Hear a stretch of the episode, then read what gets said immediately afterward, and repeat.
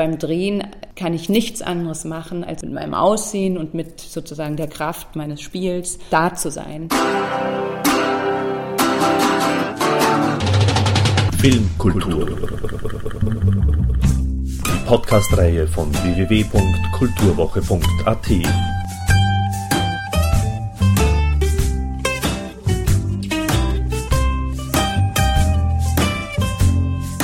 Präsentiert von Manfred Horak. Historische Dichtung und Wahrheit liegen oft nur Millimeter nebeneinander. What is real and what is not, kann man da nur fragen. Im Falle um die Päpstin Johanna ranken sich unzählige Legenden, deren Wahrheitsgehalt bis heute umstritten ist, wobei die offizielle Meinung vorherrscht, dass es keine weibliche Päpstin gab. Ein Fall für das Kino also, das sich dieses historischen Themas annimmt. Richten wir aber zunächst den Blick auf die heute gängige Meinung und blättern im immerwährenden Päpstekalender, ja, auch so etwas gibt es, auf die Seite 79. Herausgegeben von Albert Christian Sellner bei Die andere Bibliothek im Eichborn Verlag, heißt es über Johanna, datiert ins Jahr um 855, als Nachfolgerin von Papst Leo IV. 847 bis 855 galt lange Zeit eine weibliche Päpstin Johanna. Zweieinhalb Jahre lang habe Johanna, die nach dem Studium in Athen nach Rom gekommen war, als Johannes Anglicus aus Mainz das Papstamt innegehabt. Erst als sie während einer Prozession zum Lateran, einer anderen Version zufolge beim Besteigen eines Pferdes, ein Kind zur Welt gebracht habe, sei man ihrem wahren Geschlecht auf die Schliche gekommen. Die Legende von der Päpstin Johanna verbreitete sich vor allem ab dem 13. Jahrhundert wurde auch von Päpsten und Angehörigen der Kurie durchaus geglaubt und spielte in der reformatorischen Polemik gegen das Papsttum vom 15. Jahrhundert an eine Rolle, bis der reformierte Kirchengeschichtler David Blondel Mitte des 17. Jahrhunderts die Fabel als unhistorisch entlarvte. Soweit der Päpstekalender. Der Kinofilm von Regisseur Sönke Wortmann, der gemeinsam mit Heinrich Hadding, basierend nach dem Roman von Donna Woolfolk Cross, auch das Drehbuch verfasste, überzeugt vor allem durch die Hauptdarstellerin Johanna Wokalek, die allen widrigen Umständen zum Trotz zum Papst Johannes Anglicus gewählt wurde. Widrige Umstände? Wir sprechen hier immerhin von einer Zeit, in der Frauen nichts durften außer Kinder kriegen und früh sterben. Episch angelegt ist der Film zwar auf seltsame Art weitestgehend humorlos und mit 148 Minuten auch nicht gerade kurz, aber auf ebenso seltsame Art fällt man in den Film hinein. Langeweile kommt jedenfalls keine auf, Manches berührt allerdings doch etwas peinlich und erinnert zu sehr an die Dornenvögel.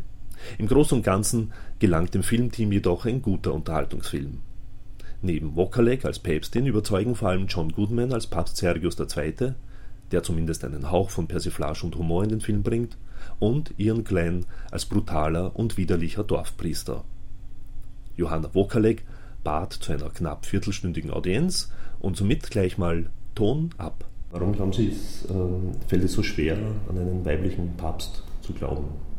Ja, weil wahrscheinlich, weil eben die Geschichte äh, der katholischen Kirche immer von Männern sozusagen immer durch von Männern dominiert war und nach wie vor ist. Und ich weiß halt nur, ich habe natürlich im Zuge sozusagen auch zu dem Film, jetzt die Päpstin, bin ich natürlich auch auf verschiedene Bücher gestoßen und unter anderem halt auch ähm, von Her Herrn Uhl auf ein Buch, das heißt äh, Päpste und die Frauen. Und da kann man dann eben nachvollziehen und nachlesen, dass es immer in der Kirchengeschichte immer Frauen gegeben hat, die in ganz engen sozusagen Beziehungen zu Päpsten standen und auch in sehr einflussreichen Positionen waren und sehr wohl äh, ja, Einfluss ausgeübt haben auch auf Päpste und wahrscheinlich auch auf die, die, ja, die Entwicklung oder die Politik, sag ich mal, der katholischen Kirche. Ähm, war es für Sie persönlich schwerer oder beziehungsweise schwieriger, ähm, die Päpstin darzustellen, als zum Beispiel eine Kleinstrolle zu übernehmen im Theater? Sie kommen ja vom Theater. Mhm. Ähm, das ist immer jedes Mal anders. Also ich kann das gar nicht so vergleichen, weil natürlich die Arbeit beim Film auch wieder eine ganz andere ist als äh, am Theater. Und das Theater, das Wunderbare an dem Theater, am Theater ist ja zum Beispiel, wenn Sie jetzt Kleist sagen, die Sprache und die verdichtete Form der Sprache. Das ist ja äh, ein, ein Bestandteil, den der Film so nie hat, weil ja einfach die, die Gewichtung ganz anders liegt. Also insofern kann, kann, kann ich das nicht vergleichen. Die Vorlage also des Filmes basiert ja auf die Literatur, also auf den Roman. Mhm. Ähm, wie, wie, sehr wurde, ich habe das Buch nicht gelesen, mhm. die Frage, äh, wie, wie, sehr wurde dieser Roman äh, verkürzt sozusagen mhm. oder allgemein also, verändert? Ich habe halt auch das, den Roman nicht gekannt vorher so im Vorfeld. Ich hatte dann den, das Drehbuch gelesen und natürlich daraufhin dann den Roman gelesen. Ich muss jetzt sagen, dass das schon sehr eng am Roman sozusagen auch das Drehbuch geschrieben wurde von dem Sönke Wortmann und Heinrich Hadding. Ähm, aber natürlich gibt es auch Szenen, äh, die fehlen. Aber ich weiß nicht, was, wie viele Seiten der jetzt hat, aber der hat ja, ich weiß nicht, fast 400 Seiten oder so und das ist ja unmöglich. Unser Film ist jetzt schon sehr lang, mhm. äh, das da alles äh, unterzubringen. Ich glaube aber, dass dieser Weg, den die Frau geht und auch die Entwicklung, den, die, die, die die Frau nimmt, doch sehr äh, gut, auch am, sehr ähnlich dem Roman dann auch erzählt ist. Gab es da auch wissenschaftliche Beratung? wir hatten, ja, wir hatten einen Kirchenhistoriker, der ähm, immer wieder auch überprüft hat, sozusagen, ob die Vorgänge, die da finden, äh, stattfinden, auch im Fulda, in dem Kloster, wo sie eintritt, ob die richtig sind oder ob die vertretbar sind. Ähm, weil man muss ja auch für den Film dann immer filmisch denken. Also das heißt, auch die Filmemacher, also Regisseure machen dann eben Kompromisse oder suchen halt das, was am filmischsten ist letztlich. Und doch, das äh, erinnere ich mich schon. Also mit dem habe ich immer mal gesprochen und auch so, um auch mal, um so ein bisschen zu versuchen, einzutauchen in diese Welt von diesem frühesten Mittelalter und auch so ein bisschen so ein Gefühl dafür zu kriegen, wie, wie haben die denn da gelebt, wie war das strukturiert, ähm, auch wie, wie haben Familien da gelebt und da in so Gesprächen hilft einem das natürlich, wenn man sich da ein bisschen länger so unterhalten kann mit jemandem, der sich da auskennt. Und ich kann ja froh sein, dass wir heute leben sozusagen. Das ist wahr. Also ich möchte nicht, auch schon gar nicht Frau gewesen sein oder Mädchen gewesen sein in dieser frühen Zeit des Mittelalters. Was mir unter anderem auch so gut gefallen hat am Film oder gefällt am Film, ist, dass eben diese Zeit, Epoche nicht so sehr beschönigt wurde. Mhm. Für den, ich glaube, für den Sönke Wortmann, dem war das wohl sehr wichtig. Das habe ich schon auch immer wieder mitgekriegt. Auch äh, ich habe ja auch bei Kostümproben zum Beispiel mit der Esther Walz ähm, habe ich immer wieder mitgekriegt, wie auch der Sönke und Wortmann, aber auch der Kameramann Tom Fehrmann immer wieder erwähnt haben, dass äh, da eine Patima drauf muss, damit zum Beispiel auch die Kostüme nicht zu neu und gemacht aussehen. Und ich fand schon auch an diesen Orten dann, an die, die zum Beispiel in der Kindheit und aber auch auf den Märkten äh, oder in der Hütte, äh, wo ich dann die Madaigis heile von dieser äh, Hautkrankheit, dass dieser Dreck, ähm, das war unglaublich dreckig, schon für mich, äh, als ich da war vor Ort am Set. Aber ich glaube, dass das eben auch richtig ist so und notwendig. Wie, wie sehr ist das für Sie eine Herausforderung, so prinzipiell so doch auch sehr komplexen Spielfilm als Hauptdarstellerin zu bewältigen, zu machen? Ja, das ist schon auf jeden Fall eine, eine, eine, eine große Herausforderung, ähm, der, der, der, der ich mir natürlich von Anfang an bewusst war und nach wie vor bewusst bin. Ähm, das ist jedes Mal neu eine Herausforderung, sich, weil natürlich letztlich, ich habe ja, wenn ich zum Beispiel am Theater bin, da bin ich ja von Anfang bis zum Ende immer mit dabei, an dem ganzen Prozess beteiligt. Ich weiß ganz genau, wohin das führen wird und ich spüre, welche Richtung das nimmt. Und beim Drehen ähm, ist man halt, kann ich nichts anderes machen, als sozusagen mich mit meinem Aussehen und mit sozusagen der Kraft meines Spiels ähm, da zu sein und das eben so gut wie möglich ähm, zu machen. Und dann gebe ich ja alles ab.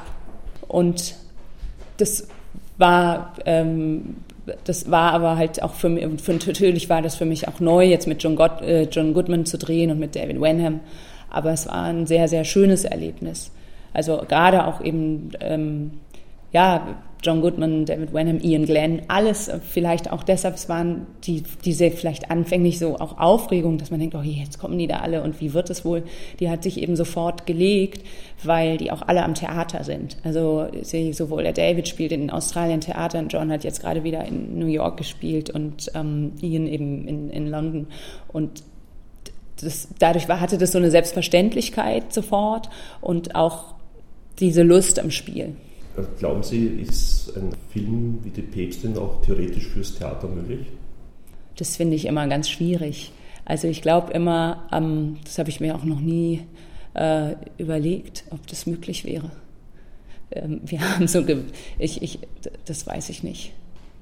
Das ist, habe ich mir nie überlegt. Vielleicht ist das auch schwierig, weil es ja schon epischer, eher epischer Stoff. Also für den, also zumindest der Roman ist sehr episch. Ja, ähm, und ist ja auch episch. Ja, ist episch, aber hat nicht so diese, ich meine jetzt auch mit episch dieses, diese, diese Zeit. Ja, gut, aber man kann jetzt nicht Shakespeare mit, äh, das, äh, ja, der ja. ist schon wieder, steht dann doch wieder sehr für sich. so, so prinzipiell diese quasi auch Androgynität, die ja mhm. äh, verkörpert. Da gab es ja auch mal einen Film mit der Tilda Swinton Orlando. Ja. Wie, wie, schwierig ist es, also vor allem auch maskenbildnerisch oder so und das Ganze sich so in diese Androgynität reinfallen zu lassen. Also ich muss sagen, da hat mir am meisten geholfen, dass wir halt tatsächlich die Haare abgeschnitten haben und tatsächlich jeden Morgen die äh, Tonsur rasiert haben. Weil ich glaube auch, dass der Vorgang des Abschneidens der Haare, das macht einfach was, wenn du das siehst im Spiegel, wie die den Rasierer ansetzen und die Haare abrasieren. Das ist so ein Moment von einer äh, physisch spürbaren Verwandlung. Und ich glaube auch, dass das der entscheidende Punkt hin zum Androgyneren hin ist, eben das kurze Haar. Und dann haben wir halt versucht, noch die Augenbrauen zum Beispiel zu verengen. Also wir haben zusätzlich Augenbrauen geklebt und so einen leichten Bartschatten zu schminken. Und viel mehr kann man halt dann auch mit einer Frau nicht machen, erstmal. Glauben Sie persönlich daran, dass die Päpstin eine historische Figur ist? Das ist eben das, die, das ist eben eine Legende und natürlich, ich habe halt so gelesen von Peter Stanford zum Beispiel, der mietet sich in Rom in einem Apartment aus und will ein und will halt jetzt diese ganzen Spuren verfolgen und du, man liest, ich lese das Buch und ich gehe sozusagen allen Spuren mit diesem Autor mit und am Ende sagt er eben, ich kann das jetzt auch nicht beweisen. Er ist eigentlich fest gewillt, auch zu beweisen, dass es sie gab. Aber das ist eben dieses, die, das, das Wesen von Legenden, dass man sich immer wieder fragt, gab es sie jetzt oder gab es sie nicht und das Geheimnis. Und wir wollen halt immer wissen, was hinter dem Geheimnis steckt. Thank you and good night.